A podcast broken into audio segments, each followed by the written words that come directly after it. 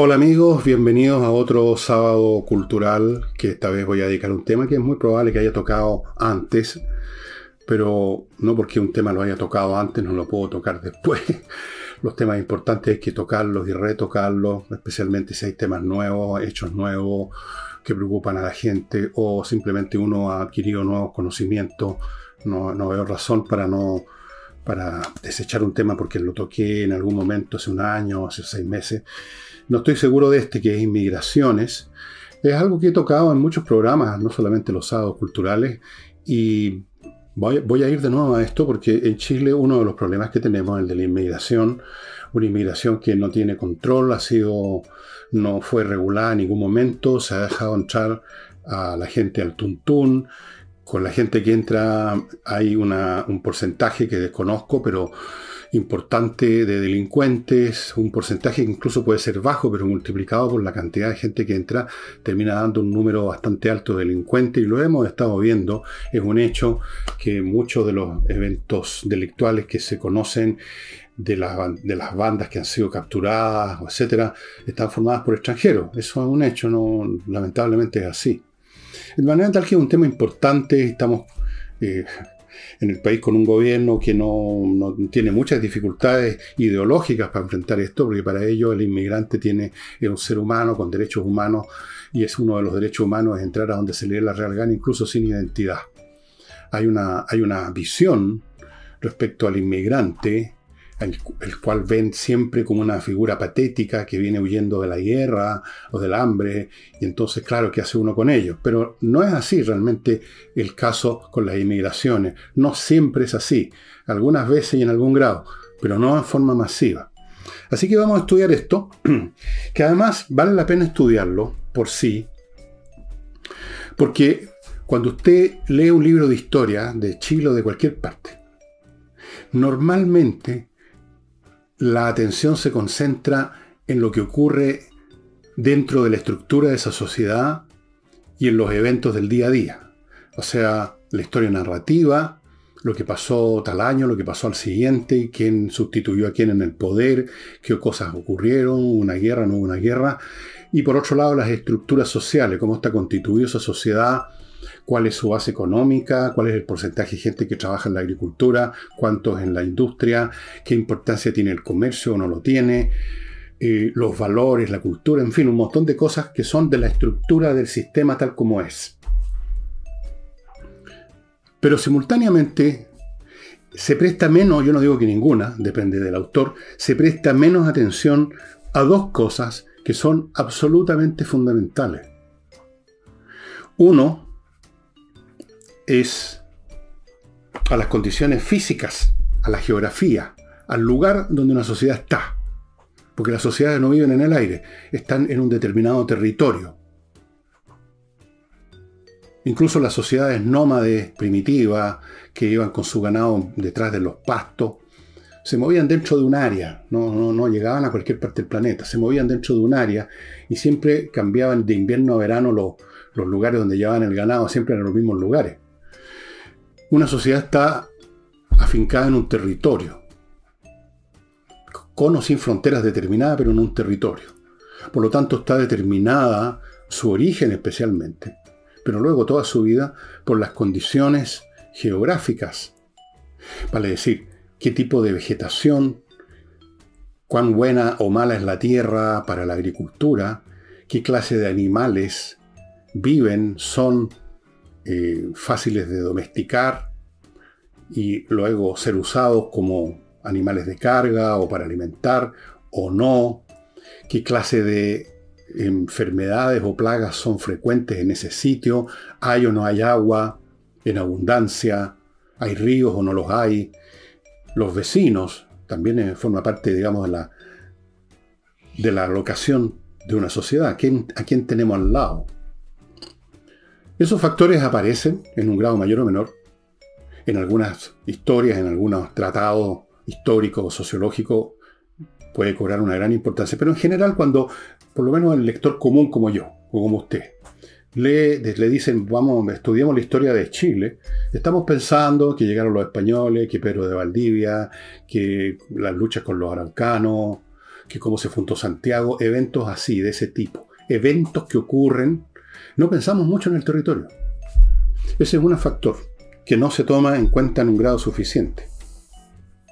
Y el otro factor que es importantísimo y que se toma en cuenta poco, mucho menos de lo que debiera, son los movimientos de población masivos. O sea, las emigraciones y su parte complementaria, las inmigraciones. Emigraciones en el sentido de gente que se va de un lugar, de una sociedad, eso es importante para la sociedad. Y luego, ¿qué pasa con la gente que llega a otro lugar, que puede haber ya una sociedad establecida o no?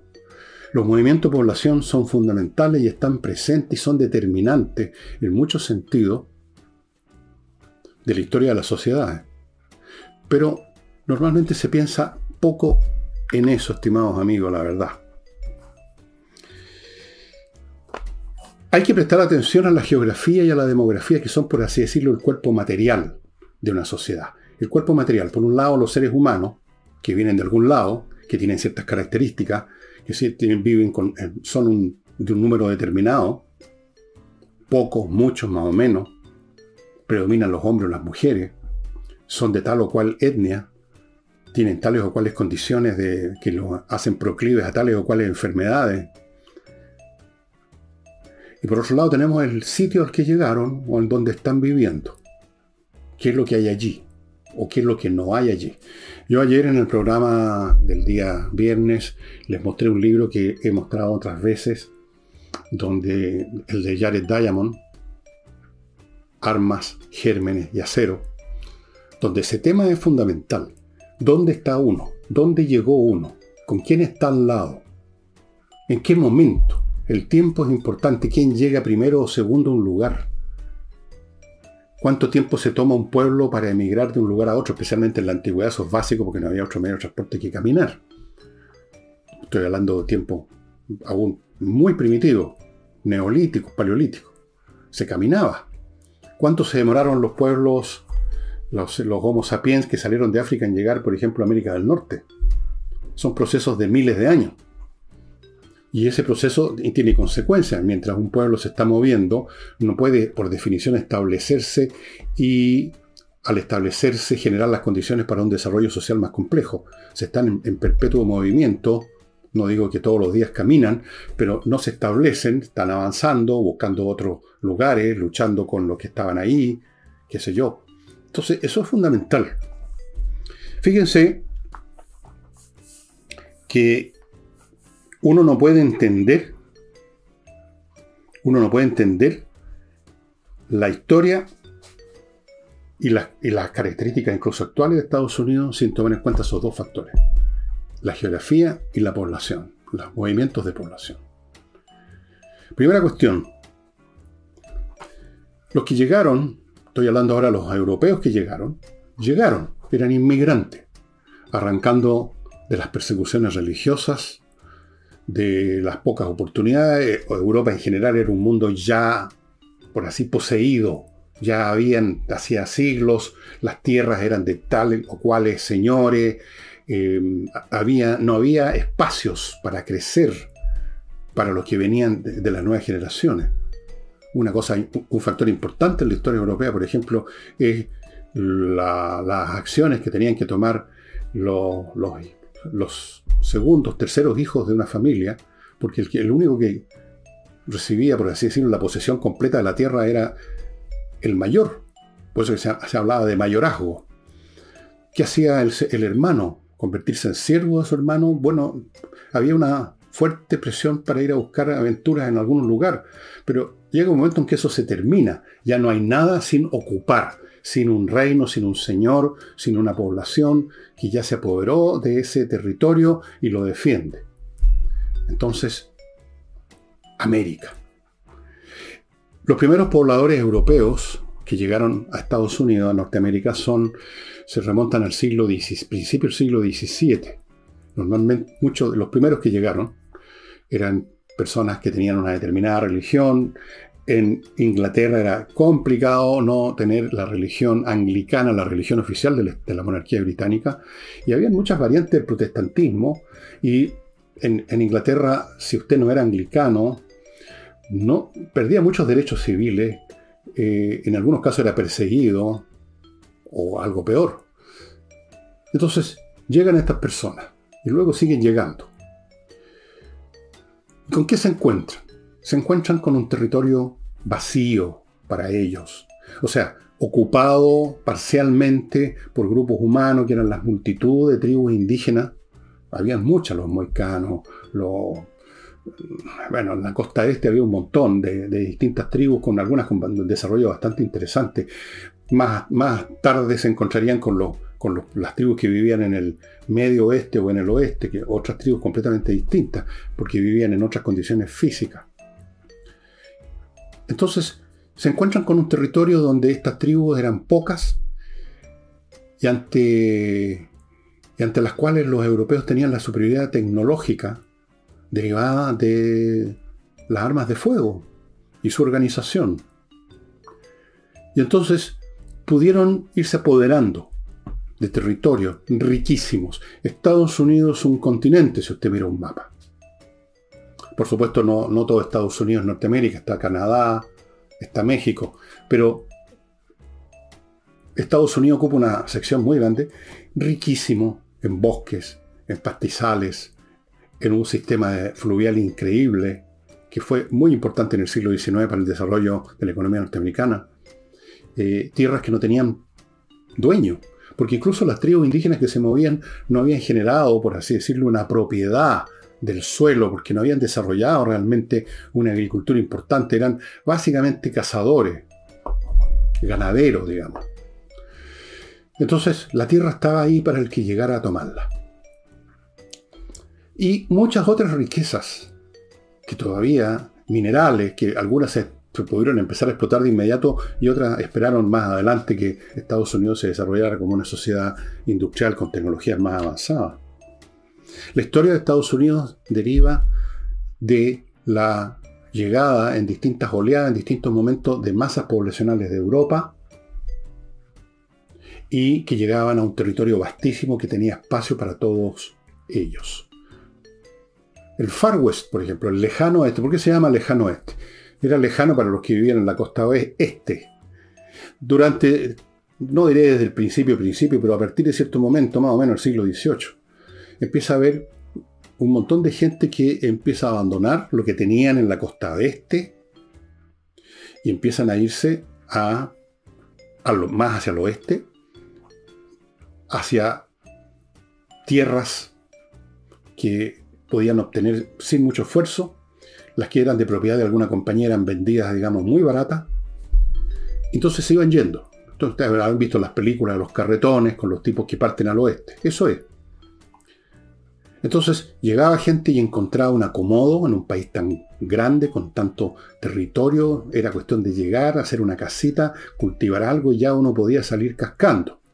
Al principio pobremente y luchando contra quizás los indios vecinos, pero para eso el blanco tenía un mosquete y el indio no.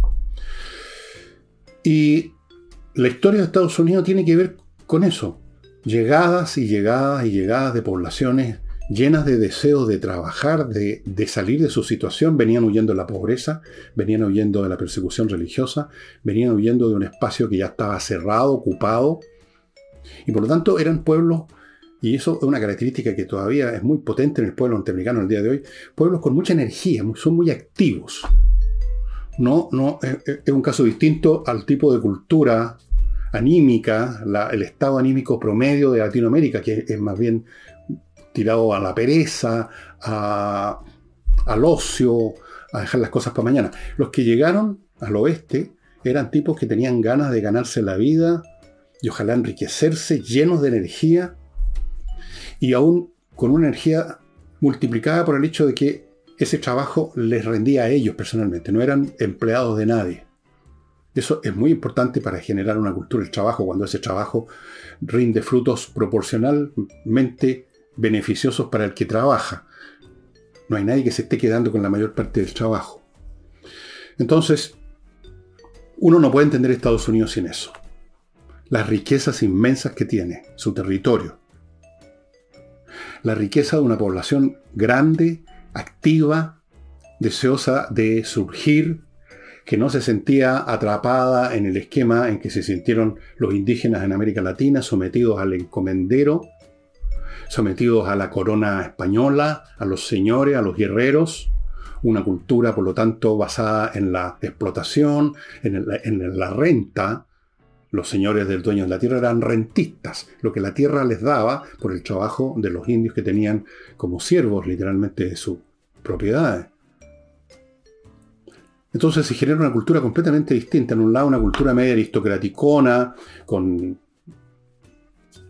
como dijéramos, con pretensiones de nobleza, y por otro lado una población resentida, oprimida, manteniendo su rabia disimulada, pero explotando de vez en cuando las demás, esto que llaman los estallidos sociales. Entonces Estados Unidos no se entendería sin ese territorio riquísimo y sin esas oleadas de inmigración, primero en el siglo XVII, siguió en el siglo XVIII. En el siglo XIX fue grandísima la inmigración desde Europa, por ejemplo, una de las más importantes, en el siglo XIX, 1850 y años siguientes, irlandeses, porque en Irlanda, cuya población pobre vivía básicamente de la papa, resulta que hubo llegó una infección que destruyó a las papas y la gente literalmente se murieron de hambre, cientos de miles de irlandeses y los que les quedaba un poco pagaban para ir de la manera más miserable, muchos morían en el camino, embarcados a Estados Unidos. Y siguió. Ustedes vieron la película Titanic. Y ahí se ve la zona donde está el, el jovencito de la película. Eso se llamaba en los barcos el estirage. Era, por así decirlo, la tercera clase. Arriba estaban los ricachones o la clase media alta que iban eso, donde está la niña de la película. Y abajo, en unas acomodaciones mucho más rascas, y eso que el Titanic eran buenas en comparación con, con, otros barcos y con los siglos anteriores. Abajo iban los pobres que iban a Estados Unidos a, hacer, a hacerse la América. Eran gente que venía de Italia, de los países de Europa Central, de Alemania, de Holanda, de Irlanda, mucho menos de Francia. Francia era otra sociedad, tenía otra acomodo, digamos el francés, digamos pobre. Pero también había franceses, griegos, rusos, polacos, etc. Todavía seguía produciéndose una inmigración masiva, estamos hablando de principios del siglo XX, con el, el Titanic se en 1912. Así es que este proceso continuó y cada una de esas oleadas llevó algunos males, por ejemplo, el porcentaje de delincuentes que llegaron de Italia, el porcentaje fue importante y de ahí surgen las mafias, los Al Capone, los Frank y todo eso. Pero por otro lado también surgen un montón de personas que fueron extremadamente importantes para el crecimiento de Estados Unidos. Y antes de continuar con esto, y voy a retroceder en el tiempo a la Grecia preclásica, me voy a permitir, amigos, recordarles unas cosillas. Oxinova, este producto que tengo por aquí, que usted ya ha visto muchas veces, que permite destruir los malos olores por la destrucción de las bacterias que lo producen. Este polvito se mezcla con un litro de agua, más o menos. Lo deja usted el tiempo que se explica aquí en las instrucciones. Si lo deja menos, no le va a funcionar. Pero no cuesta nada tener un poco de paciencia y esperar el tiempo adecuado. Luego que está formada esa colonia de bacterias, usted que no la va a ver, usted va a ver el agua, como siempre, un poquito un poco más turbia. Usted vuelca esto donde están los malos olores, por ejemplo, en un pozo séptico y se acabó el problema porque estas bacterias aeróbicas van a destruir las bacterias anaeróbicas que producen el mal olor. Esto también sirve, perdónenme la alergia, esto también sirve para un departamento, una casa común y corriente que tiene, no, tiene pozo séptico, obviamente, pero igual se juntan malos olores en distintas partes. Continúo con Oxino, eh, ya lo dije, continúo con Kaizen Automotriz. El se dedican a la mantención preventiva. Esto es tan importante como mantener bonita la carrocería, que es lo que hace AutoWolf.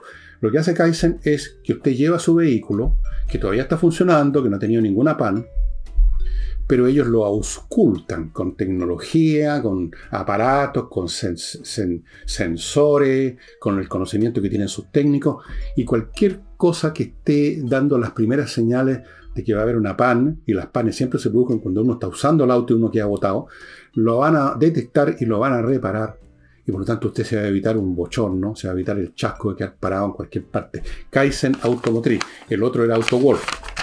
Ya, no importa. Continúo con Higiena, amigos. Higiena. Yo quiero insistir en un punto con esta academia de música. Primero, las clases son online. Eso las hace muy potentes y muy cómodas. Usted no tiene que moverse de su casa. Usted si tiene un piano, se instala en el piano y pone arriba en la, en la, en la cubierta del piano, pone el computador conectado con la clase. Si tiene una guitarra más fácil, y hay clases para montones de instrumentos, piano, canto, que también es un instrumento la voz, saxofón, clarinete, batería, bajo eléctrico, guitarra, ukelele, percusión, flauta dulce y traverse, violín, etcétera, etcétera, lunes a sábado de 9 de la mañana a 9 de la noche, fundamental para los niños. Yo le he contado muchas veces, y es verdad, que el ajedrez, del cual hablaremos más adelante, es muy importante para la formación mental de los niños. La música también. Ustedes saben que hay orquestas juveniles, orquestas de niños en Chile y en otras partes. Sistemáticamente los niños que han estudiado, que están estudiando música, tienen mucho mejores resultados académicos. ¿Por qué? Porque la música, la música de verdad por supuesto, y el aprendizaje de un instrumento ordena y disciplina la mente, aparte del placer que da la música, de una manera impresionante. Cualquier estudio, de hecho, disciplinado, produce ese efecto, pero la música tiene, digamos, un plus el plus es el agrado con que se aprende música y se toca música cuando uno ve que está tocando mejor, cuando uno ya sabe cómo afinar la guitarra para sacar una, el modo menor, una nota, un modo mayor, cuando uno empieza a aprender cosas. Entonces, es para los niños fantástico y para los adultos también, estimados amigos. Si usted tiene horas libres y, no haya que hacer con ellos, las pierde viendo seriales o viendo tele o, o dormitando, pruebe higiena y pruebe gratis la primera clase, clase demo. Así usted puede sin ningún costo ver si le gusta o no. Entre al sitio de Higiena, que está viendo ahí, higienaproducciones.com, y vea, vea cómo le va a cambiar la vida la música. Y termino este bloque con USA, inviertanusa.cl. Esta vez no voy a meter la pata, que le permite a usted invertir en bienes inmobiliarios en Estados Unidos con toda clase de facilidades. Primero, porque Inviertanusa.cl le ofrece, le abre un portafolio repleto de opciones para que usted se regodee. Compre una casa en Wyoming, un departamento en Orlando, en Miami, una playa acá, un centro comercial que funciona en Montana. Muchas opciones. Eso ya es fantástico. Segundo, le abre cuenta en bancos norteamericanos. O sea, usted puede obtener crédito y operar financieramente con bancos norteamericanos, todo mucho más expedito en Estados Unidos, se lo aseguro, para hacer negocio. Tercero, le puede conseguir visa residencia, le hace el trámite si usted quiere irse a trabajar a Estados Unidos. Y finalmente, cualquier problema, incluso después que ya se realizó la compra, invierta en USA.cl, va a seguir con usted, junto a usted, para ayudarlo a resolver el problema. Nadie más ofrece eso.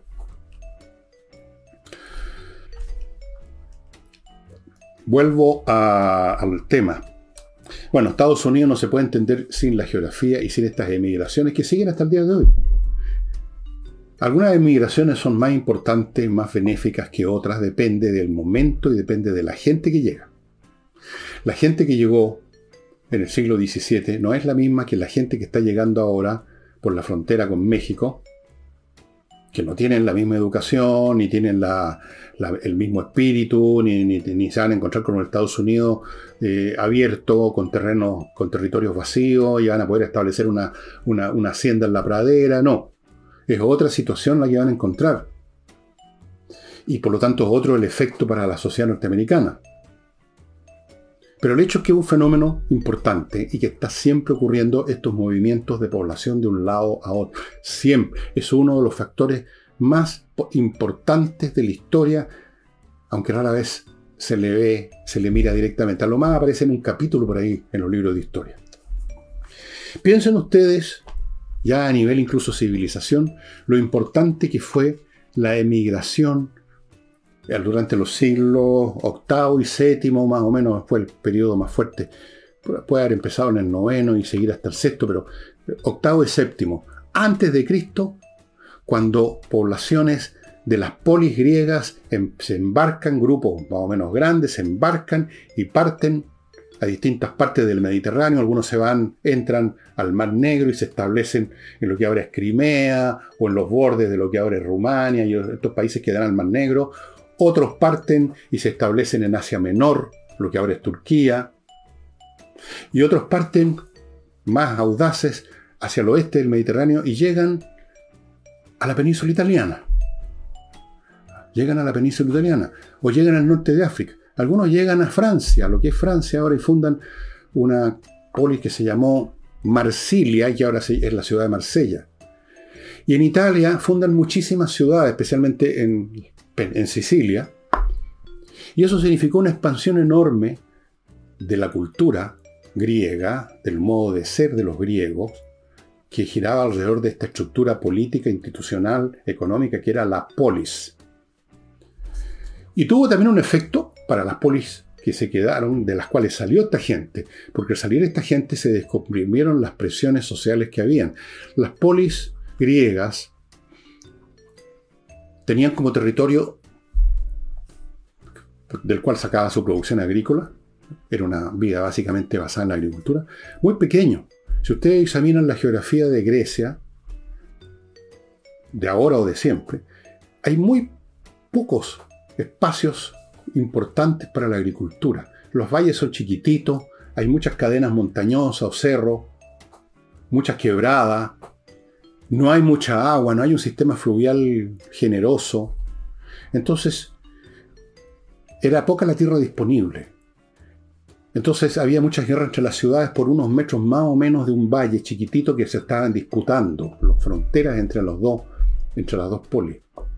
Las polis crecían en población y inmediatamente empezaba la presión por la tierra que hacía una familia que tenía unos pocos acres de, tierra, el, mínimo absolutamente suficiente para mantenerse vivo, para tener alimento, y resulta que llegaban nuevos hijos ¿Qué hacen con ello? Llega un momento en que ya no da la tierra, hay que partir.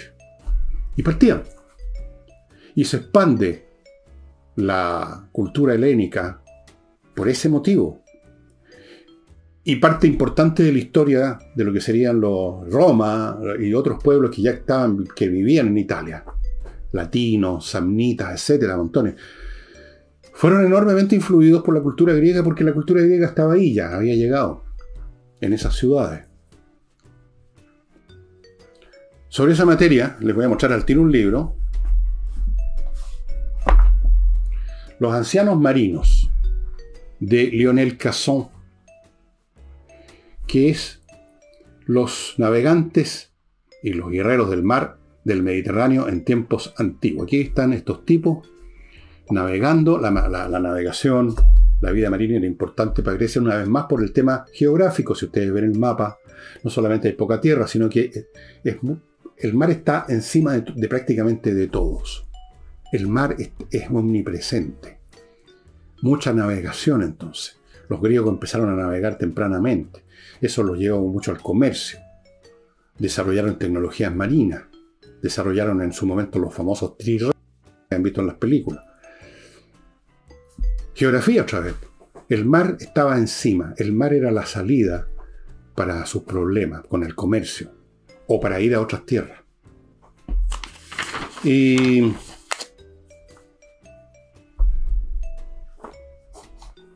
otro movimiento de población importante, masivo, porque naturalmente en todo tiempo hay un grupo de gente que está yendo de un lado a otro. Aquí estamos hablando de los grandes movimientos de población.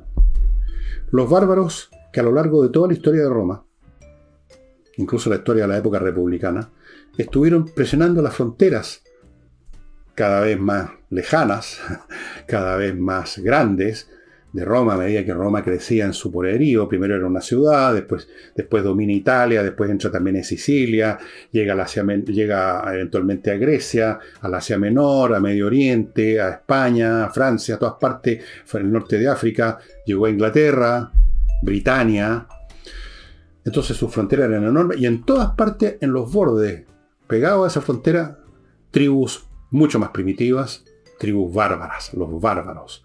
Bárbaro es una palabra griega, bárbaros, que tiene que ver con cómo los griegos sentían hablar a los que no hablaban griego. Lo sentían como eso, entonces le pusieron bárbaros. Bárbaros eran los que no hablaban griego. Y desde luego no hablaban griego y eran bárbaros en muchos otros aspectos también. La presión de ellos fue tremenda todo el tiempo. Y llegó un momento, en los siglos 3 después de Cristo, una gran crisis. En todo libro de historia ustedes van a ver un capítulo que se llama La crisis del imperio, siglo III, cuando ya la presión es por todos lados, fuera de eso habían guerras civiles, en un momento dado en el imperio habían como tres emperadores distintos. Luego eso se recupera. El primer gran emperador que empieza a recuperar la integridad de Roma y a luchar contra los bárbaros es Aureliano, el restaurador de Roma, le pusieron ya en su propia época. Estoy hablando del año 200 70, 60, no, 60, 270 por ahí, entre el 260 y el 280 es la saga de Aureliano, más o menos, no me acuerdo la fecha exacta. En el siglo V después de Cristo, estamos hablando de los años 400, pero en realidad ya desde el siglo IV esta presión ya se hace insostenible y aquí tenemos un movimiento población que termina desfondando el imperio romano. por, por, por cuota, el año 300, 403 o 4 por ahí, 406, una gran horda de guerreros bárbaros terminan por ocupar la Galia, y ya a la Galia le queda un pedacito muy chico que todavía se puede considerar territorio del Imperio Romano, el resto se constituye en reinos bárbaros. Empiezan a presionar por todos lados, empiezan a apoderarse de terreno. Entonces, a veces se apoderan a la fuerza y punto, otras veces el imperio romano, el Estado romano, les cede un territorio con, un supuesto, con un supuesto quid pro quo, ya les cedemos este territorio, pero los jóvenes más aguerridos de ustedes van a ser parte de nuestro ejército, porque a su vez, y en paralelo ese era otro fenómeno, el ejército romano ya de romano tenía casi nada, eran mercenarios bárbaros, casi todos los, los soldados, los legionarios, pero eso es otra historia que contaré algún día la evolución del, ejército romano, de las legiones, que ustedes no son siempre las que ustedes ven en las películas, no fueron siempre iguales. Y después tenemos otro fenómeno de movimiento de población gigantesco que tiene que ver con América Latina, la conquista de América por los españoles. ¿Quiénes eran los españoles? Emigrantes o inmigrantes. Pues. Llegaron con una tecnología militar superior y conquistaron América. Y después fueron llegando más fuera de los primeros guerreros, empiezan a llegar más y más y más, y se constituyen las sociedades latinoamericanas sobre la base de esta conquista, de este movimiento de población, sino cómo se entiende la historia de América Latina.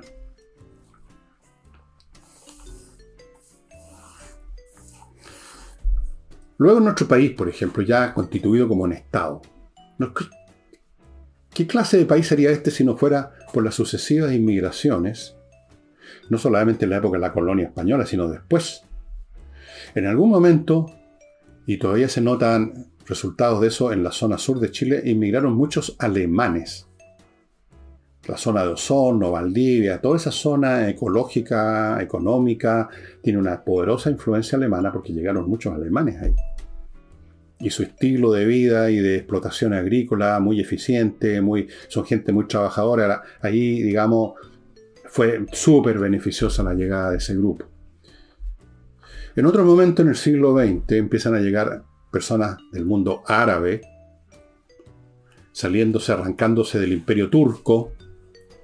En otro momento empiezan a llegar judíos. uno de mis grandes amigos, fallecido hace unos dos, tres años ya, eh, un gran amigo, Pepe Josiason, un gran, gran personaje, era un judío polaco. Él nos contó mil veces la historia de cómo llegó él a Chile, huyendo, saliendo, arrancando de la Europa nazi, huyendo de la guerra. Y no fue el único. Los españoles, ¿cuántos españoles nos llegaron acá?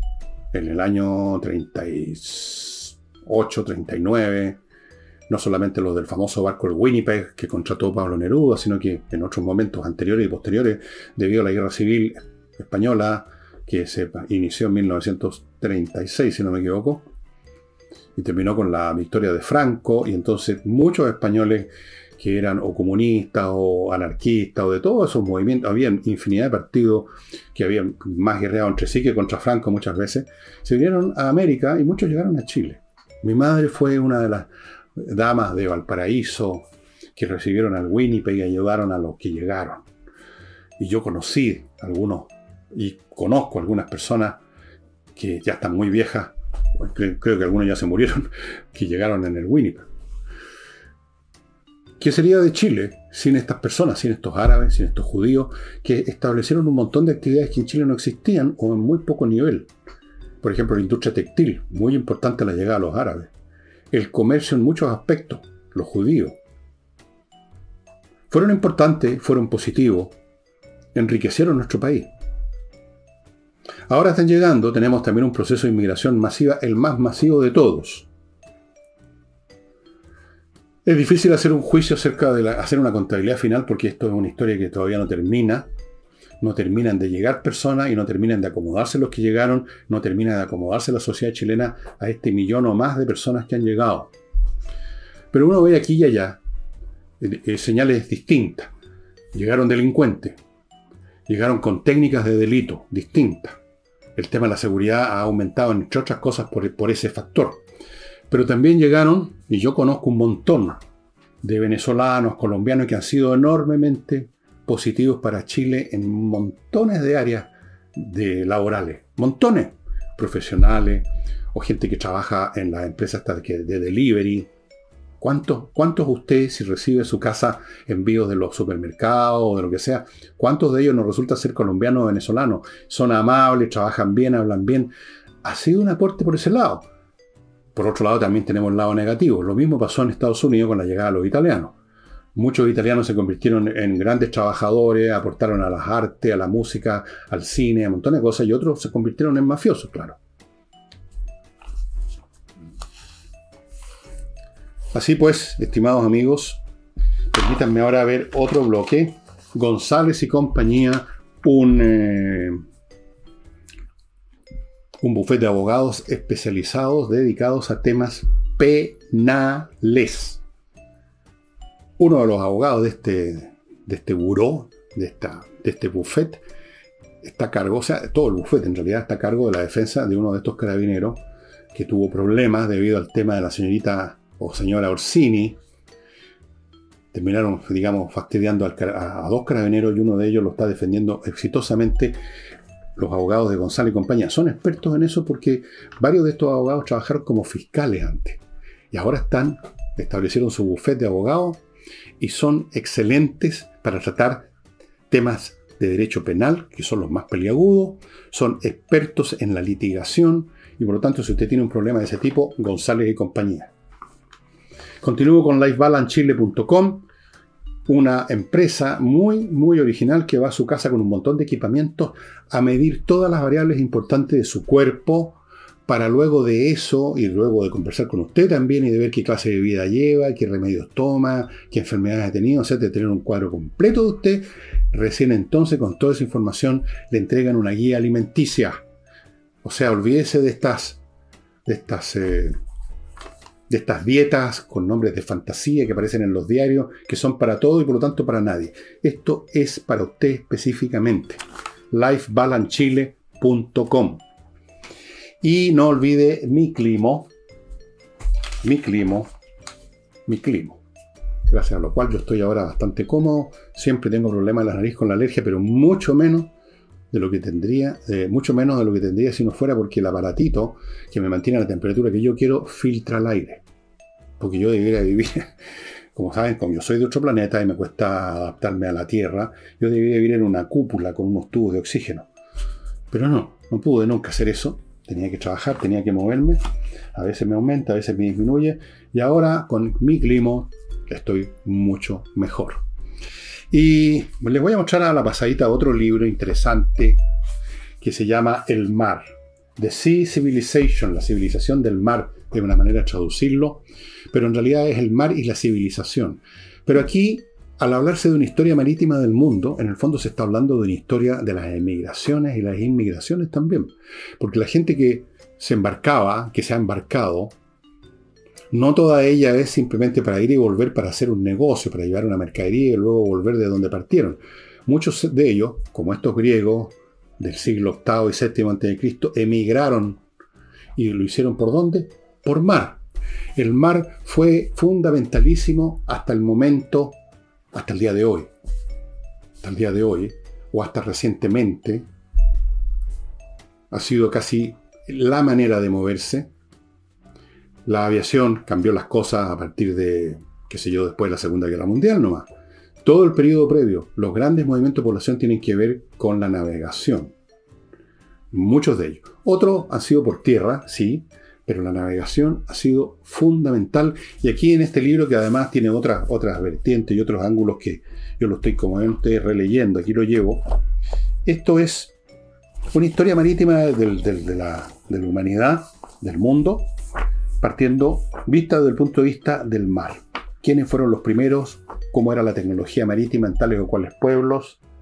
Eh, ¿Cómo era la, navegación en la época, en la edad de bronce? La primera globalización fue durante la edad de bronce en el Mediterráneo. Eh, Cartago, Roma y el Mediterráneo, muchas cosas, pero aquí también está el tema de estos movimientos de población que van a conquistar, que van a habitar, que van a, a, comerciar y a veces se quedaban en los lugares donde llegaban. Muy interesante este libro por esa razón, porque abarca muchos, muchos aspectos.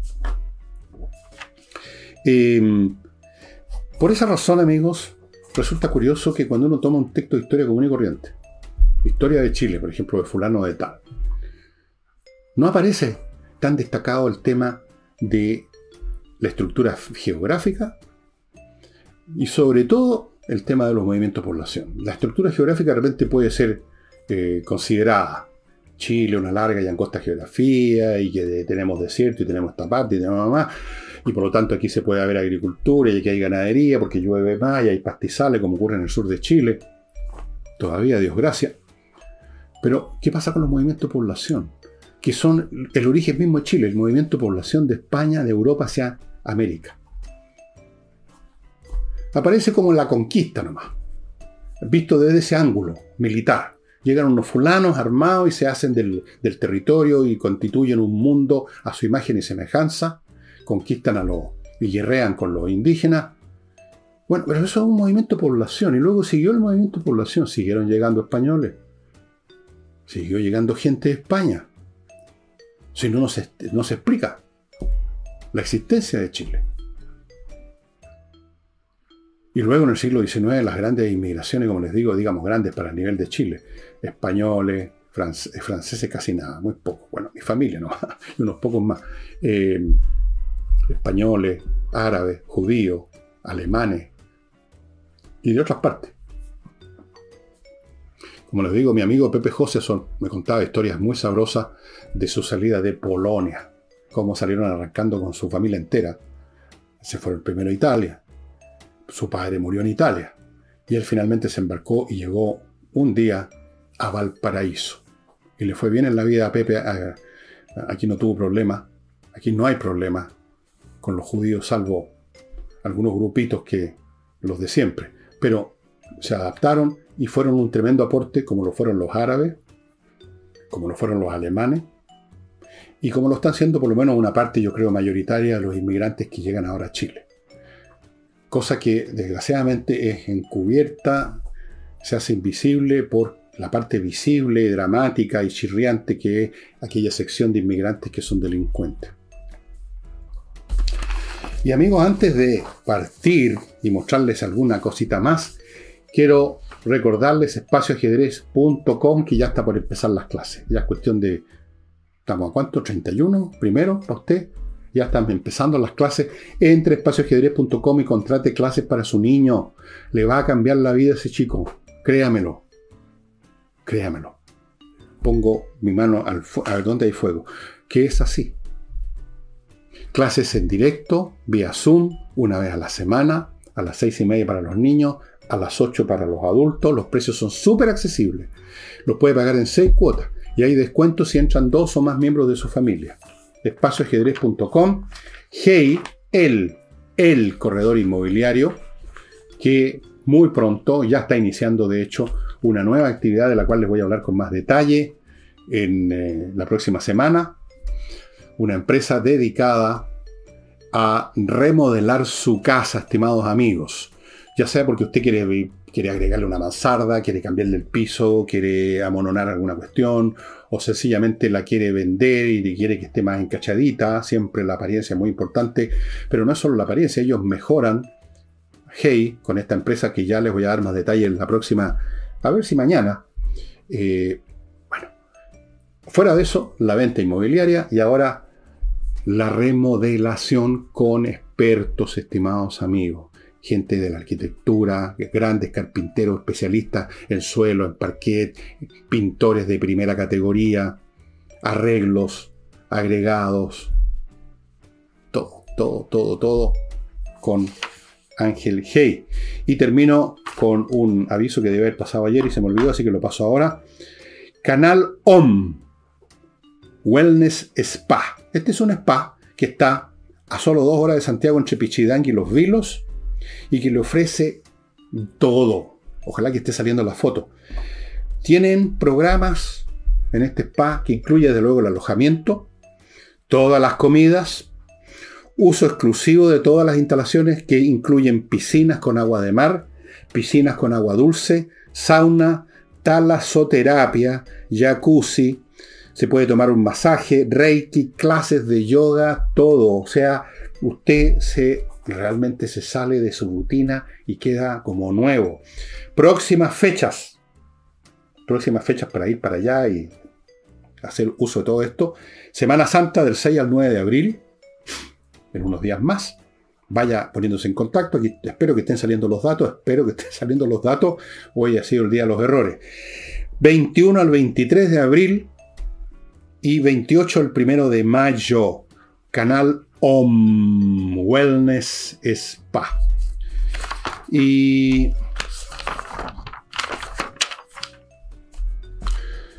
quiero terminar este programa sobre la inmigración insistiendo en un punto muy local y que tiene que ver con los inmigrantes que estamos recibiendo ahora. Yo no estoy de acuerdo en la forma como se ha hecho todo esto. No sé quién puede estar de acuerdo con quién traen al lote de manera tal que entran personas que son simplemente delincuentes o vienen a delinquir. Narcotraficantes, criminales, sicarios. Pero no olvidemos, para que no nos pongamos en una actitud, digamos, muy sesgada y que puede conducir a acciones y conductas realmente que no corresponden a un país civilizado, no olvidemos que hay una proporción mayoritaria de gente que está haciendo un aporte. Yo les podría nombrar, sin nombre y apellido, persona, la dentista que me atiende es colombiana. No llegó hace mucho, o sea, llegó hace bastantes, pero también forma parte de esta inmigración de gente que se instaló, excelente dentista. Todos, o prácticamente todos, las personas de delivery que yo uso para las cosas que encargo, porque no me muevo a la casa, son venezolanos, colombianos, personas educadas, agradables, eh, Nada de esta actitud a veces media mm, agresiva del chileno que andan con la... No, muy buena onda. Conocí trabajadores de la construcción de Haití, en un edificio que se estaba construyendo al lado de mi casa, ya se terminó afortunadamente. Muy agradable, muy agradable. ¿Para qué hablamos los restaurantes peruanos? Usted seguramente ha ido a un restaurante peruano y no solamente ha comido rico, sino que la atención es excelente, son muy amables y además entiende lo que hablan. No hablan al estilo chileno, oye, oye, oye, hablan bien. Han sido un aporte. Hay que regular esto para que no entren los delincuentes, pero han sido un aporte y siempre, en general, sumando, restando, hay un aporte. Pero claro, siempre que se haga bien. Yo no estoy aquí defendiendo la política inmigratoria que consiste ahora en no tener ninguna política de inmigración. Tiene que regularse, tiene que cuidarse para que sea positivo en el mayor grado, para que por lo tanto no se produzcan fenómenos de odiosidades entre distintas eh, nacionalidades y se produzcan situaciones que simplemente son inaceptables. Dicho eso, estimados amigos, termino el programa sin poder comunicarles ni contarles qué escritor voy a tratar mañana domingo porque todavía no lo sé, tengo varias opciones y no me he decidido por cuál. Voy a ver si entre, entre los mails que me llegan o comentarios en, en YouTube me tinca alguna de las peticiones de... Ahora, tiene que ocurrir que yo conozca a ese, a ese actor porque yo no voy a ponerme a hablar así, digamos, sin tener un mínimo de conocimiento haber leído a ese autor. Yo no estoy aquí simplemente para leerle una cartilla sobre datos biográficos que ustedes pueden sacar de Wikipedia mucho más completo que lo que yo les dé. Yo hablo de escritores que he leído y he leído en abundancia. Eso es. Ya, a ver si los sorprendo este domingo y muchas gracias por su atención. Nos estamos viendo.